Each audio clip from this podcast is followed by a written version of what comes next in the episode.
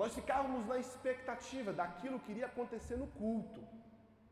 E quando no culto a gente encontrava alguém que a gente encontrou na praça, meu Deus, a gente fazia questão de dizer: Olha, eu ganhei uma alma para Jesus.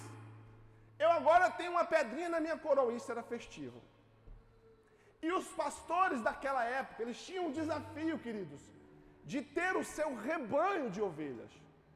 A nossa geração tem um desafio distinto. O primeiro não é mais trazer o homem que está no mundo para dentro da igreja, é tirar o mundo que está dentro do homem sentado na igreja. Porque hoje, se você fizer uma pesquisa, de cada dez pessoas que você perguntar, nove já terão ido a uma igreja evangélica. A geração passada cumpriu com maestria quebrar o paradigma, quebrar o preconceito da igreja evangélica, porque havia um conceito de que crente era grande, alto, feio, burro e tinha um pé grande e pobre. Essa geração cumpriu isso. Em contrapartida, se a geração passada tinha o desafio de manter ovelhas em um rebanho, no, o nosso desafio é quebrar as cercas ensinar as ovelhas a irem, e irem com força, com integridade e com fé. Nesse desafio, queridos, quando um homem sobe nesse altar, a grande missão dele é despertar em você aquilo que você precisa para que você cumpra o seu propósito. Para que você se prepare para o seu destino, para que você vá com violência para aquilo que o Senhor preparou. Não somos mais uma geração que estaremos cativando as suas dores para ter um viés com você a partir da dor que você sente. Não, nós somos uma geração que queremos curar a sua dor, para que o viés que tenhamos com você seja o viés do amor, da graça, que você vá com toda a força que você tem, que você cumpra o seu chamado, que você cumpra o seu propósito, que você realize os projetos que Deus colocou dentro de você, que os seus sonhos alcancem o altar de Deus em graça e em favor. Esse é o desafio de quem sobe aqui. Quando nós subimos na dimensão desse desafio, nós descobrimos que você terá sempre dois grandes inimigos. Um inimigo da sua vida, ele é um factoide, ele é uma farsa, quando você recebe a concepção certa, é o diabo. Querido, deixa eu dizer uma coisa para você. Nós precisamos parar de viver aquilo que o Evangelho pode fazer por nós e passar a viver aquilo que o Evangelho fez. Jesus já morreu, Jesus já pagou o preço, Jesus já ressuscitou, e a minha palavra diz que ele venceu o diabo. Se ele venceu o diabo, o diabo não pode ser um, um inimigo permanente na sua vida, porque ele é um inimigo vencido. Amém, queridos? Pare de lutar contra um cachorro morto. Mas há um segundo grande inimigo que você tem, que é você mesmo. Você vai descobrir que o maior boicotador do seu destino, o maior boicotador do seu futuro, não é seus pais, não é sua mãe. Você faz transferências de culpa, mas você vai descobrir que o grande culpado de você não estar onde você deveria estar é você mesmo. Se Deus acredita em você, você também precisa acreditar. Diga isso ao irmão que está do seu lado. Se Deus acredita em você, você também precisa acreditar. Eu quero usar um texto do livro de 2 Timóteo, capítulo 1, versículo 1 ao 12, para falar sobre um dos grandes problemas que nós carregamos dentro. Mas antes de ler a carta, olhe para mim, antes de nós lermos a carta, eu quero que você entenda o que é essa carta. Porque quando nós vemos alguma coisa escrito, dois fatores precisam ser extremamente entendidos para que a gente compreenda o significado do escrito. Ok, queridos? O primeiro é quem escreve, e o segundo é para quem escreve. Uma coisa é eu mandar uma carta para o pastor Diago e dizer: Eu te amo. Esse eu te amo terá um significado na vida dele. Outra coisa é a sua esposa mandar uma carta para ele dizendo: Eu te amo. Por mais que o escrito seja a mesma coisa, os significados são distintos. Por quê? Porque eu dizer para ele eu te amo tem uma medida. A esposa dele dizer para ele eu te amo tem outra medida. Amém, queridos? Quando nós vamos ler a carta de 2 Timóteo, eu costumo dizer que ler essa carta é crime, irmãos. Por quê? Porque isso é uma carta pessoal. Isso é um pai escrevendo a um filho. Ler essa carta é nitidamente uma invasão de privacidade. É como se alguém abrisse o seu e-mail e visse aquilo que a sua esposa mandou para você, aquilo que o seu que o seu pai mandou para você. Essa não é uma carta como a carta de Coríntios ou a carta de Romanos. Não, não é a carta eclésia, não é uma carta ao todo, não é na pluralidade, é na singularidade daquilo que está sendo dito, significa por quem está dizendo e por quem está ouvindo. Amém? Então, quando você for ler isso, entenda que você está invadindo a privacidade de duas pessoas. Para que você mensure a importância do que nós vamos ler. A segunda coisa é o estado em que a primeira pessoa escreve e o estado em que a segunda pessoa, que é Timóteo, recebe. Quando você lê a carta de Timóteo, você vai ver no versículo 6 que, diz, que ele diz assim: Quanto a mim, já estou derramado como libação, e o tempo da minha partida está próximo. Olha para mim, meu, essa minha mensagem vai estar no Spotify mais tarde, você pode ler, compartilhar, reler e por aí vai. Olha para mim. Paulo está dizendo em que estado ele está escrevendo a Timóteo. Paulo traz sobre essa carta a consciência de que ele estava prestes a morrer. Ele vive assim, Timóteo, ó, eu já estou sabendo que meu fim está chegando. Eu estou perto de morrer. Deus me livrou de naufrágios, Deus me livrou de prisões, Deus me livrou de muitas situações. Eu já vivi a experiência de receber o livramento de Deus à beira da morte, Timóteo. Eu sei o que é estar num navio que vai afundar e Deus gira e fala assim: me vai afundar, mas ninguém vai morrer. Ah, irmão. O não morrer não refrigere o afundar, não é verdade? Nesse instante, queridos, há um divisor fantástico no que é dito. Por quê? Porque ninguém à beira da morte vai escrever para alguém aquilo que é fútil.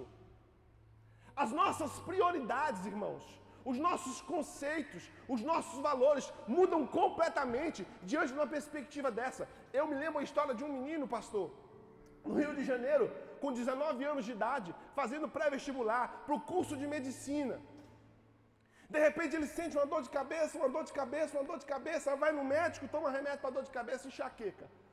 Volta para casa, outra dor de cabeça, vai no médico, na terceira vez o médico fala, não, uma coisa errada. Faz uma, um exame daqueles do tubo, uma tomografia, o moleque tem um câncer do tamanho de um limão na cabeça. Nesse instante, as prioridades daquele menino mudam.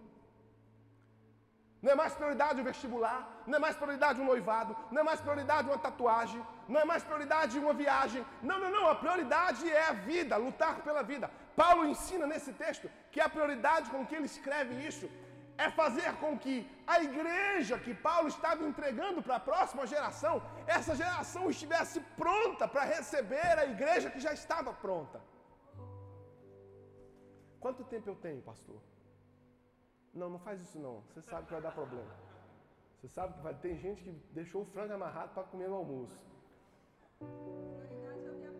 Amém. Tá quem manda é a pastora mesmo, então tá certo.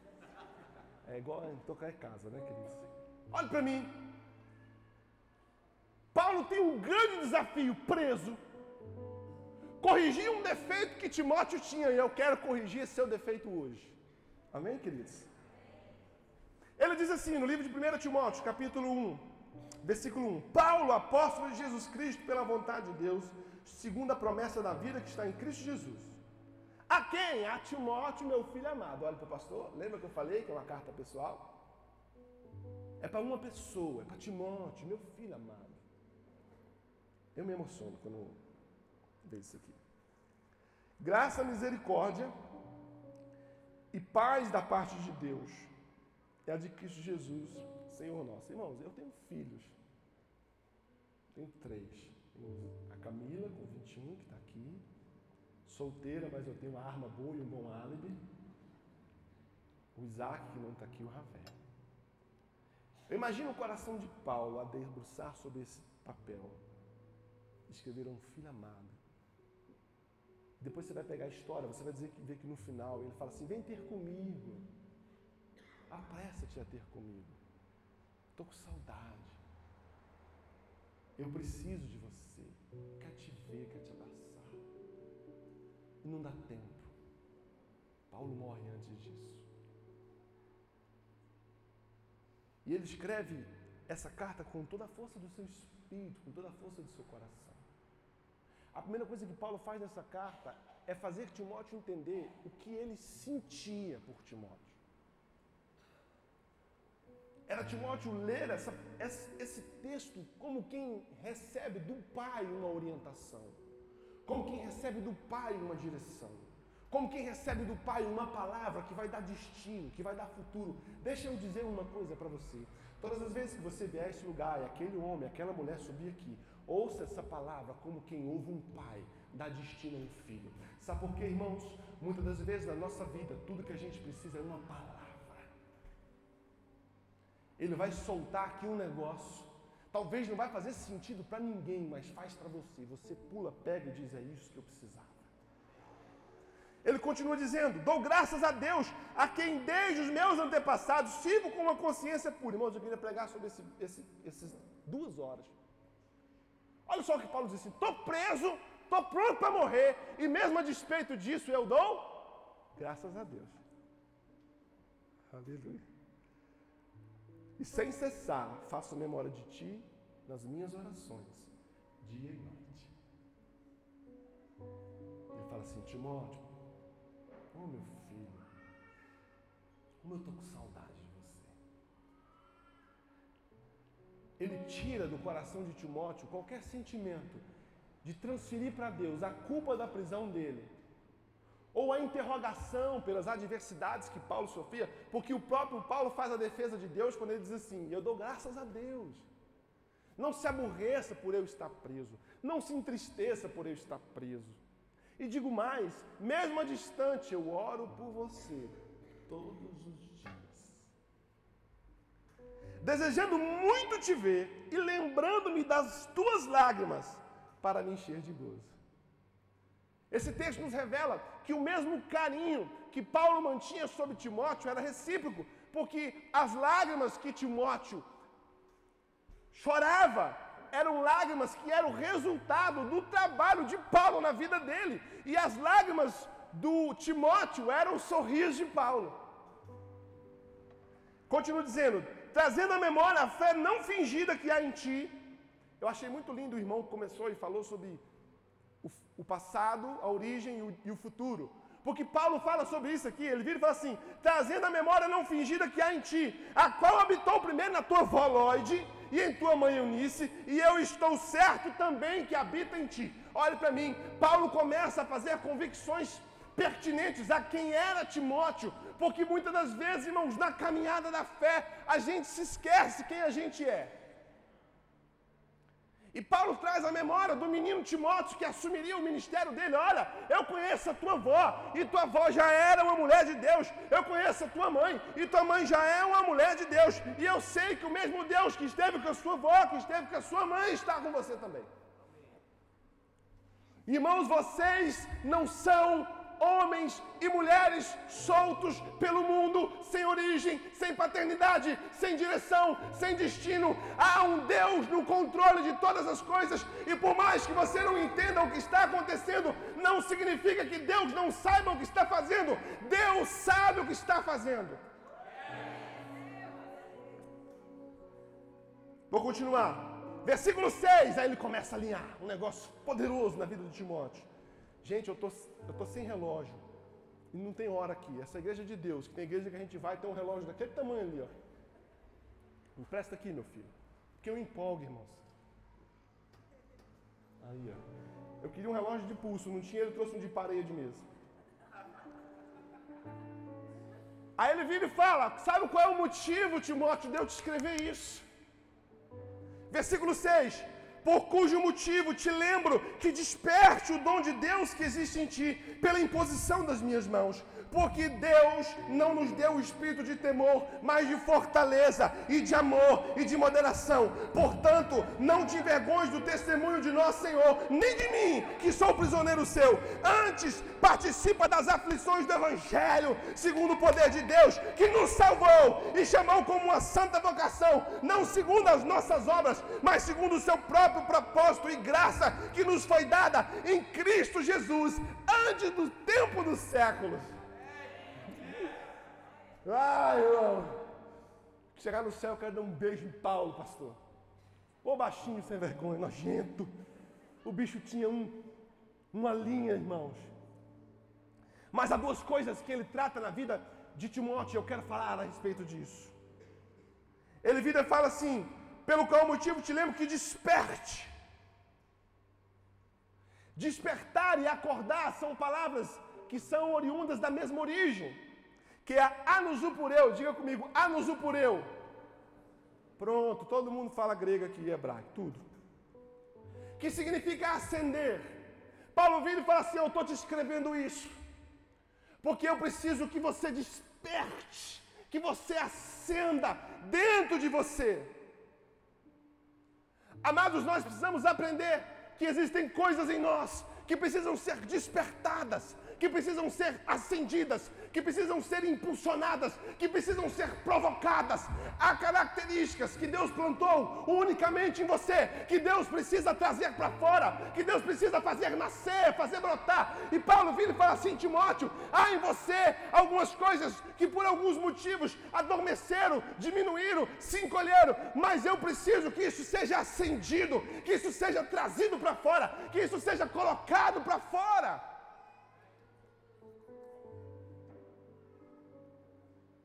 Há coisas que Deus plantou em você. Há características que Deus colocou no seu DNA. Há performances de Deus, há plataformas de Deus dentro de você. Que Deus precisa que isso nasça, que isso venha para fora, que isso seja colocado a público, que isso seja colocado à disposição de uma geração. Quando a Bíblia fala acerca de Davi, a Bíblia diz assim: tendo Davi sendo, e tendo Davi sendo recolhido a sua, geração, a sua, a sua antecedência, aos seus pais, após ter servido a sua geração. A vida de Davi serviu uma geração. Deixa eu dizer uma coisa para você, meu querido. Você não sabe, mas há dentro de você algumas coisas que Deus quer trazer para fora. E ele continua dizendo: Você vai descobrir, irmão, que para todos os problemas que a vida apresentar, Deus já plantou em você as soluções. Nós somos homens e mulheres que nós fugimos de problema. Deixa eu dizer uma coisa para você. Você pensa comigo, irmão. Nós vivemos de problema. Eu amo problema. Tem algum advogado aqui? Pode ficar com a mão levantada, não tenha vergonha não, é assim mesmo. A gente. Tem algum enfermeiro aqui? Tem algum empresário aqui? Tem algum professor aqui? Gente, não acertei profissão nenhuma. Tô ruim. Agora vamos. Os senadores, por gentileza, fiquem de pé, né? Você vai descobrir que nós vivemos dos problemas dos outros. Um advogado, irmão, se não tiver problema, ele passa fome. Um médico, se não tiver problema, ele passa fome. Um terapeuta, se não tiver problema, ele passa fome. Um pedreiro, se não tiver problema, ele passa fome. Um pastor, se não tiver um problema, ele passa fome, irmãos. Nós andamos em tempos em que a gente corre de problema, irmão, corra para os problemas. Por quê? Porque de cada problema Deus suscitará uma oportunidade. Quando eu vejo uma família com problema e brigando, e a mulher quer matar o marido, e o marido quer, quer matar a sogra, e a sogra está fazendo macumba para o marido, e o menino está fumando maconha, e as meninas estão tão tudo, e o problema falou: opa, é daqui. Por quê, pastor? Você está doido? Não, porque a Bíblia diz que aonde abundou o pecado, superabundou a graça. Deus vai mudar o problema e vai potencializar esse problema em coisas boas. Nós não precisamos fugir dos problemas. Olhe para mim, eu sei que cada um dos que aqui estamos sentados estamos encarando o problema. Encare os seus problemas, porque Deus plantou em você a solução para cada um deles. Agora eu vou dizer para você, e Paulo nos ensina, por que, que nós não conseguimos solucionar os problemas? Por que, que nós nos acovardamos? Por que, que nós nos apequinamos? Por que, que nós nos diminuímos? Por que, que há pessoas com potenciais fantásticas que estão dando passos para trás, a cada dia passos para trás, estão retroagindo, estão sendo impedidas de ser o que nasceram para ser por causa de si mesmo? Eu vou dar um prazo para você pensar.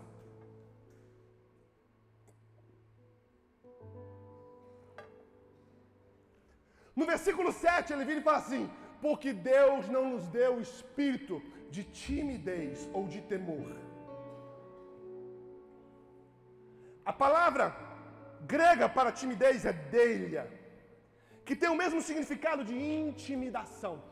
Olhe para mim. Esse relógio não é de Deus, não. Tu foi usado pelo inimigo aqui agora, irmão. Tu devia ter voltado. Olha para mim.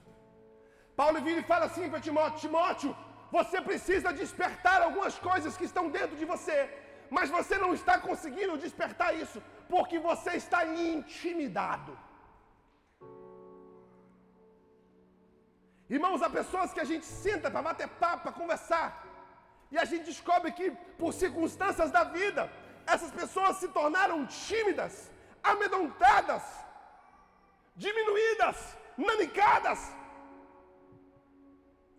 Gente que se encolheu, gente que se diminuiu. Paulo vira e fala assim: Você está intimidado, Timóteo. Você está vendo eu sofrer o que eu estou sofrendo, passar o que eu estou passando, e você está com medo de receber o que eu tenho para te dar, porque você se intimidou.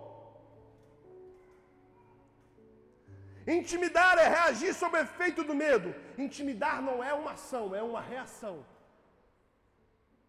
A intimidação não é um ato nascido em si mesmo. A intimidação é uma reação de uma outra ação ações que foram né, feitas na sua vida que colocaram você num estado de intimidação.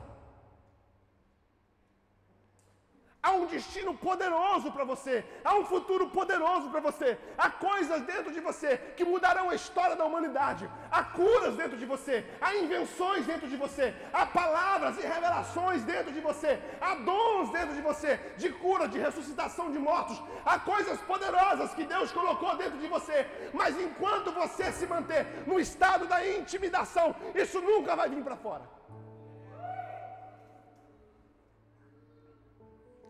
A intimidação tem o poder de nos diminuir.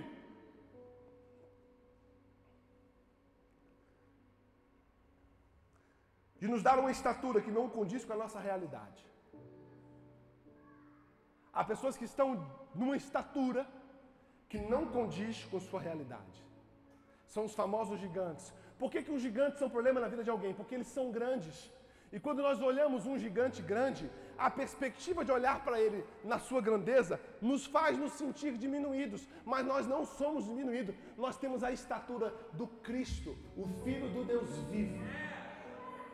Esse é o nosso tamanho. Nós somos cristãos. O que são cristãos? São pequenos cristos, são cópias de um Cristo. Eu quero te dizer que há um Espírito de Deus que ressuscitou Jesus dentre os mortos, que opera em nós hoje. Se o Espírito de Deus está em nós hoje, nós temos o tamanho e a magnitude do nosso Pai. Nós somos representantes únicos e exclusivos de Deus na terra, e nada pode ser maior do que o Deus que habita em mim.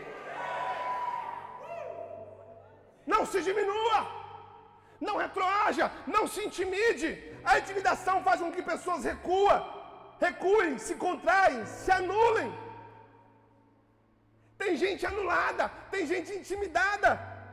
Tem gente aqui que o pastor está dizendo assim, rapaz, eu precisava arrumar essa tomada, eu precisava colocar essa tomada no lugar, eu precisava pôr energia nessa tomada. Como eu faço? Tu está sentado aí e você sabe exatamente o que fazer, mas você se sente inferior a ele, você se sente menor que o guitarrista, você se sente menor, menor que o baterista. Não, baterista não. Você se sente menor que o baixista.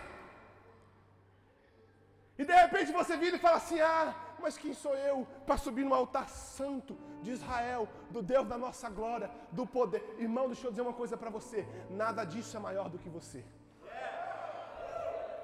Mas se você não está sob o efeito de intimidação, você vira e fala assim: Pastor, deixa eu dizer uma coisa para o senhor, eu dou conta de fazer isso. Eu posso, pastor. Eu sei, pastor. Sai daí, pastor. Vai cuidar das ovelhas. Que isso aqui foi a habilidade que Deus me deu. Isso aqui foi o que Deus me deu. De repente, você levantar daí, você resolve o problema de todo mundo. Permita que a intimidação vá embora da sua vida hoje.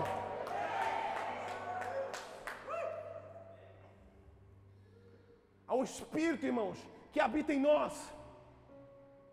Há pessoas com soluções fantásticas. Há pessoas com potenciais fantásticos intimidados.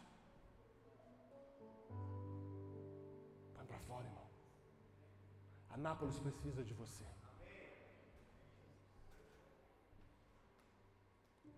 Nós vamos descobrir, queridos, no livro de Josué, no, cap... no, livro de Números, capítulo 13 e 14, conta a história dos espias. Quantos sabem dessa história? Quem não sabe, lê depois. Conta a história dos espias, em que Deus manda os espias espiarem a terra de Israel. E doze príncipes são tirados do meio do povo, príncipes de cada tribo. Homens que tinham a mesma estatura de autoridade. E eles são enviados para que eles enxerguem o que havia na terra. E a Bíblia diz que o povo espera e eles voltam com o resultado do que eles viram. Aí você vai descobrir que aquilo que a gente enxerga passa pela lente de quem somos. Nós imprimimos em tudo o que vemos o nosso autorreflexo. Por isso é que quando. Eu falo muito para casais. Por isso é que quando um, um, marido começa com muito ciúme em, volta da esposa, ou vice-versa, existem problemas que precisam ser ditos, porque está refletindo nela a sua autoimagem. E esses príncipes, eles voltam e eles chegam diante de 1 milhão e 600 mil pessoas e eles falam assim: Olha, deixa eu te falar, a terra é linda, maravilhosa, mana leite e mel. Gente, a terra tem tudo o que Deus falou que tinha, só que Deus esqueceu de dizer uma coisa: o quê? A terra está possuída por gigantes. É impossível a gente andar naquela terra. É loucura. Eles vão nos comer como quem come pão. Irmãos, o povo fica desesperado. Agora, o visto foi visto pelos olhos dos doze. Só que em dois havia um espírito diferente. Por quê? Porque ao se dar de frente, de encontro com o desafio de ter gigantes, o espírito que havia deles era de não se intimidar. Aí Josué e Caleb vira, rasga as vestes, irmãos, peladão. Naquela época tinha cueca não, queridos.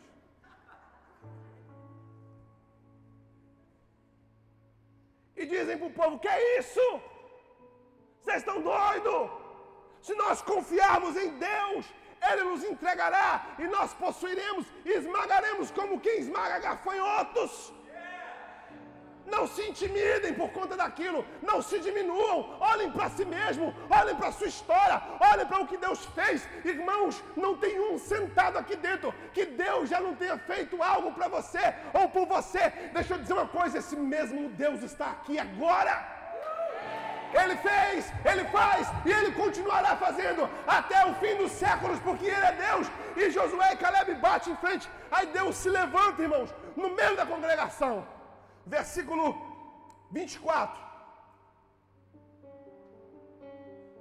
Deus vira e fala: acabou, acabou com a palhaçada. Nenhum de vocês vai entrar que saíram do Egito na terra prometida. Nenhum, vai morrer tudo no deserto. Exceto meu servo Josué e Caleb. Mas por quê? Porém, o meu servo Caleb, porque nele houve um outro espírito e perseverou em me seguir, eu levarei a terra em que ele entrou, e a sua descendência possuirá por herança. Que espírito te habita, irmãos? É o de timidez? Tem cara que vem para a igreja, pastor, tem um ano. Um ano. Ele vem todo domingo, ele senta do lado da menina todo domingo. Ele está apaixonado na menina. Ele já não vem mais por causa do culto, ele vem por causa da menina. Deus te perdoa, querido, não se preocupe. Eu já fiz isso. Eu ia para a igreja para oração 40 dias orando. Não ia o cara orar, não, ia por causa do amor. Era um olho orando e o outro nela. Está sentado. A menina está na dele, está pronta para casar. Está pronta para dizer sim. Mas ele é tímido. Ele vira e fala assim: ela é bonita demais para mim. Ela é rica demais para mim. Ela é inteligente demais para mim. Ela fala em línguas e eu quero beijar a língua. Eu quero também falar em língua. Um ano intimidado. Aí vem de lá, irmão, o Zé, 1,53m de tamanho. Chega na gata, mas chega com vontade. Diga assim para ela: hoje você vai para o culto, porque sua vida vai mudar de rumo essa noite. Ele, por quê? Quem vai pregar? Fala, não, porque depois do culto eu vou te levar para comer um cachorro quente. E leva a menina da sua vida. Por quê? Porque você se sentiu intimidado. Há pais que não estão dando destino para os seus filhos porque precisam corrigir os seus filhos, porque precisam alinhar os seus filhos, porque precisam colocar os filhos no lugar, mas ele se sente intimidado. Um pai não deve esperar amor de um filho. Ah, agora caiu tudo em heresia. Escute! Os pais precisam parar de esperar amor dos filhos e precisam passar a exigir respeito, porque se o teu filho te respeitar agora, quando ele for velho, ele te amará com todas as forças. A pai negociando o respeito em nome de um falso amor. Seja pai, seja mãe, ponha limites, não se intimide. Tenha, tenha vontade e força para dizer sim, tenha vontade e força para dizer não. Há meninas que estão sendo intimidadas por meninos e fazendo aquilo que não precisavam fazer, porque perderam a capacidade de dizer: eu não posso, eu não quero, eu até quero. Mas deixa eu dizer uma coisa para você. Se eu quero isso e eu faço isso, eu perco a premissa de estar em Deus. Então eu prefiro perder o que eu quero, mas estar naquele em que eu preciso, em que eu dependo, em que eu não vivo sem Ele. Intimidados. Sabe, queridos, algumas, algumas experiências que nos intimidam, os nossos erros nos intimidam. Erramos, erramos e o erro nos paralisa. Quando há uma nova oportunidade de fazer de novo, a gente não faz, a gente rejeita, a gente põe outro no lugar. Deixa eu dizer uma coisa para você: seus erros não te determinam, os seus erros é o processo de te tornar aquele que acerta. Mas para que você se torne o que acerta, o erro precisa ser uma ponte para tentar de novo. Ah, pastor, eu não dei conta, não dei conta, mas e aí? Vai paralisar? Deixa de ser intimidado os nossos medos nos intimidam, as nossas frustrações nos intimidam, os nossos abusos nos intimidam, as nossas decepções nos intimidam, as traições nos intimidam, a insegurança nos intimidam. Somos o tempo inteiro, por causa das nossas experiências com fracassos, sendo colocados na jaula da intimidade. E Deus está dizendo a você: não seja intimidado, porque eu sou contigo. Sai dessa gaiola, sai para fora, vem, bate asa, venha fazer aquilo para o qual você nasceu para fazer. Eu tenho um vídeo para passar, será que deu certo? Painel, deu não? Que pena. Era um vídeo de um cachorro. Esse cachorro chega no ambiente, tem dois leões. Quem já viu esse vídeo? Tem dois leões. Aí o cachorro chega, irmãos, e o leão, tá, o leão e a leoa estão deitados no pasto lá. E o cachorro chega, irmãos, e late para esse leão. O leão levanta, nunca viu um cachorro. O que, que é isso, gente? Vai chegando perto para pegar o cachorro. O cachorro avança no leão, o leão dá um passo para trás. A leoa vai chegando por trás assim, o cachorro avança na leoa. Daqui a pouco, irmãos, o cachorro dá uma lição de moral. Bota aí, leão vence cachorro. Ou, contrário, cachorro vence leão. É o YouTube isso aí? Aí, ó. Pastor é outra coisa, né? Bicho chega lá em cima. Devolve essa janela mesmo, gente. Leão vence cachorro. Bota aí. Não, cachorro vence leão, né? É porque não concebe, né, irmão? Mas como um cachorro. Agora escuta, irmãos, o testemunho da, da congregação. Quando o cachorro começar a sair, o cachorro é manco. Eu falei, gente, se esse cachorro tivesse as quatro pernas boas, tinha comido o leão e a leoa.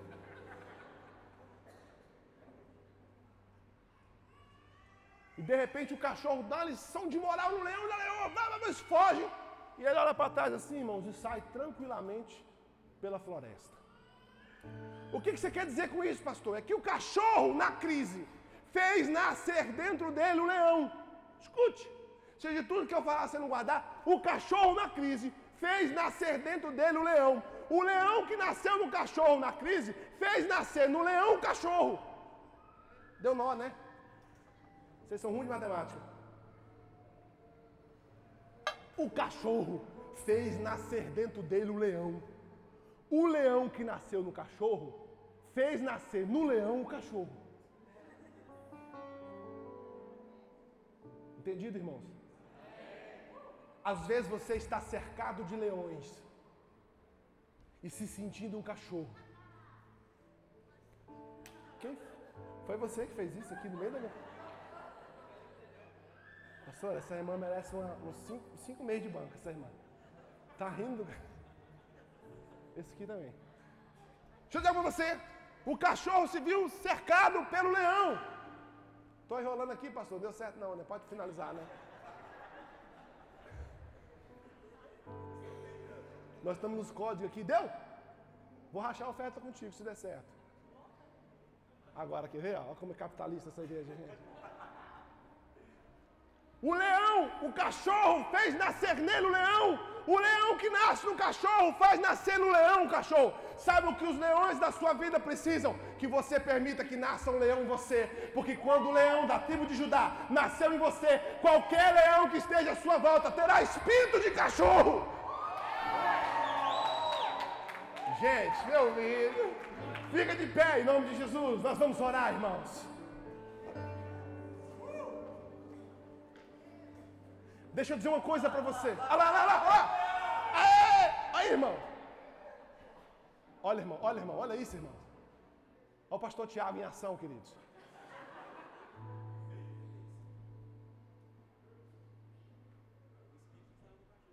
Agora espanta, irmãos. O cachorro é manco, queridos.